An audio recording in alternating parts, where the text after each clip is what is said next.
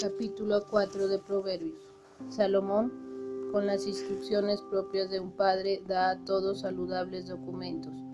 Oíd, hijos míos, las instrucciones de un padre y estad atentos para aprender la prudencia. Yo quiero daros un rico don, no abandonéis mis preceptos, porque también yo fui un hijo querido de mi padre y amado tiernamente como único de mi madre.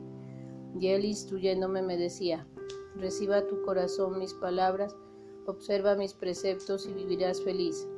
Procura adquirir la sabiduría, veas de alcanzar la prudencia, y no te olvides ni apartes de las palabras de mi boca.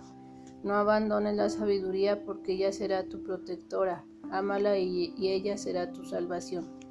El principio de la sabiduría es trabajar por adquirirla, y así, a costa de cuanto posees, procura adquirir la prudencia. Aplica todos tus esfuerzos para alcanzarla, y ella te ensalzará, te llenará de gloria, cuando la estreches en tus brazos. Añadirá adornos graciosos a tu cabeza y ceñirá tus sienes con esclarecida diadema. Oh hijo mío, escucha y recibe mis documentos, para que logres muchos años de vida. Yo te mostraré el camino de la sabiduría, te guiaré por la senda de la justicia.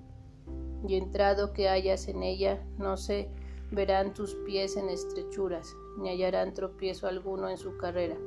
Mantente adicto a la instrucción, nunca la abandones, guárdala bien, pues ella es tu vida. No te aficiones a los caminos de los impíos, ni te agrade agrade la senda de los malvados Húyela, no pongas el pie en ella, desvíate y abandónala, porque los impíos no duermen, si antes no han hecho algún mal, y si primero no han causado la ruina de alguno, no pueden conciliar el sueño.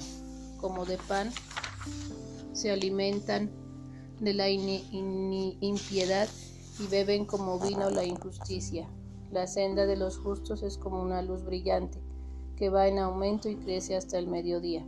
Al contrario, el camino de los impíos está lleno de tinieblas, no advierten el precipicio en que van a caer. Escucha, hijo mío, mis razonamientos y atiende a mis palabras. Jamás las pierdas de vista. Deposítalas en lo íntimo de tu corazón, porque son vida para los que las reciben y salud o medicina para todo hombre. Guarda tu corazón con toda vigilancia, porque de él mana la vida arroja de tu lengua la malignidad y lejos esté de tus labios la detracción. Dirige siempre tus ojos rectamente y adelántese tu vista a los pasos que des.